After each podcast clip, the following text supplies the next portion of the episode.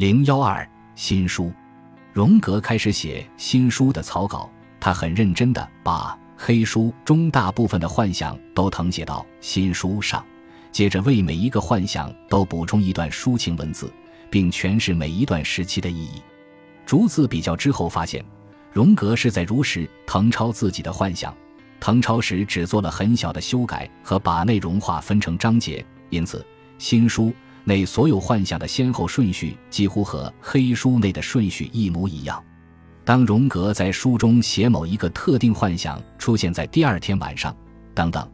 他所写的是一个精确的时间，而非一种文学表现手法，而且他也没有修改材料的内容和语言。荣格认为自己要忠于事实本身，因此自己所写的内容才不会被误解为是虚构的作品。草稿已至朋友开篇。而且之后，“朋友”这个词频繁出现。黑书和新书之间最大的区别是，前者只供荣格个人使用，可以视为实验记录；而后者是公之于众的，以某种形式供别人阅读。荣格在一九一四年九月仔细研读了尼采的《查拉图斯特拉如是说》，而他在年轻的时候就已经读过这本书。荣格后来回忆说：“接着，精灵将我抓住。”并把我带到一个沙漠国家中，在这里阅读查拉图斯特拉的作品。新书的结构和风格受到查拉图斯特拉如是说的强烈影响，与尼采的查拉图斯特拉如是说一样。荣格把黑书的内容拆分成一系列的小章节，誊写到新书上。虽然查拉图斯特拉声称神已死，但是新书中描绘的是神在灵魂中的再生。也有迹象表明，荣格在这段时间也阅读了但丁的《神曲》。新书的结构具有《神曲》的色彩。新书描绘的是荣格下地狱的过程，而尽管但丁利用的是一个既定的宇宙学，但荣格是在尝试形成一个新的个人宇宙学。腓利门在荣格的作品中扮演的角色，就类似于查拉图斯特拉在尼采的作品中和维吉尔在但丁的作品中所扮演的角色。草稿中大约百分之五十的内容都是直接来自黑书，荣格在此基础上新添加大约三十五处评注，在这些评注中，他试图借助这些幻想获得一般的心理学原理，也试图去理解幻想所呈现的内容在多大程度上以一种象征的形式在现实世界中发生。一九一三年。荣格提出，在客观水平上诠释和在主观水平上释梦存在差异。前者把梦中的客体视为真实客体的表象，后者认为梦中的每一个元素都和梦者有关。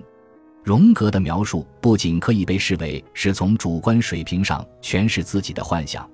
而且他书中的描写程序也可以被视为试图从集体的水平上诠释自己的幻想。他没有尝试对自己的幻想进行还原式分析，而是把它们视为是在描绘自己身上一般心理原则的功能，也是在描绘即将发生的具体或象征事件。草稿的第二层代表荣格最初进行的核心和大范围的尝试，是在发展和应用自己建构法。第二层本身就是一个诠释学的实验。严格意义上讲，新书不需要额外的诠释。因为他本身就含有对自己的诠释，虽然荣格在写草稿时没有添加任何学术性的参考文献，但文稿中又有对哲学、宗教和文学作品的大量直接引用和间接提及。他意识性的选择把学术放在一边，但是红书中对这些作品的幻想和思考都是一个学者所为。事实上，许多自我实验和新书的创作都是在他的图书馆中进行的。如果荣格决定出版这本书，他或许会为之附上参考文献。在写完草稿之后，荣格把它打印了出来，并进行编辑，还手工修改了其中一篇文稿。从注释上看，荣格似乎让某人读过他的草稿，此人评论了荣格的编辑，并指出某些荣格想要删除的地方应该保留下来。这本书的第一部分没有标题，但实际上第一部分的标题是。第一卷，而且是写在羊皮纸上。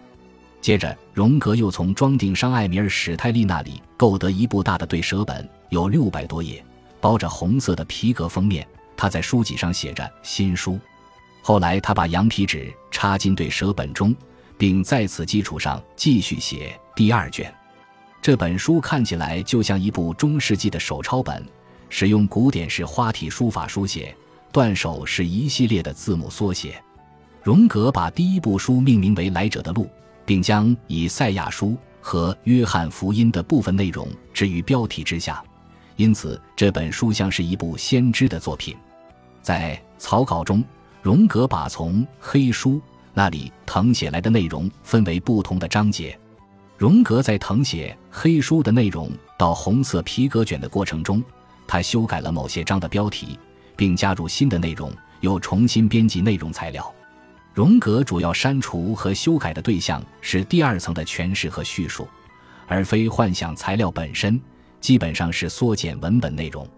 荣格后来在一直不断修改第二层的内容，在把文字内容誊写到这个版本之前，第二层的内容已经出现。因此，第二层出现的年代顺序和合成的过程清晰可见。因为荣格的第二层论述有时候会很隐晦地指向下一部分所写的幻想，因此直接根据幻想出现的年代顺序进行阅读，随后再连续阅读第二层的内容也是非常有帮助的。荣格随后使用一些绘画，有装饰图案填充的首字母，带有装饰的边框和边栏图解这些文本。最初。这些画直接与文本相对应。后来，这些画开始变得更加象征化，它们本身就是积极想象。文本和图画的结合使人想到威廉·布莱克的诗画作品，而荣格也比较熟悉布莱克的作品。新书中有一张图片的原稿被保存了下来。这张图显示，所有图片都是经过精心制作的，先用铅笔描出轮廓，随后使用颜料仔细描绘。其他所有图片似乎也是按照这个程序制作而成。从这些被保存下来的绘画来看，令人吃惊的是，这些绘画从1902至1903年的具象派画法突然飞跃到1915年以后的抽象主义和半象征主义画法。本集播放完毕，感谢您的收听，喜欢请订阅加关注，主页有更多精彩内容。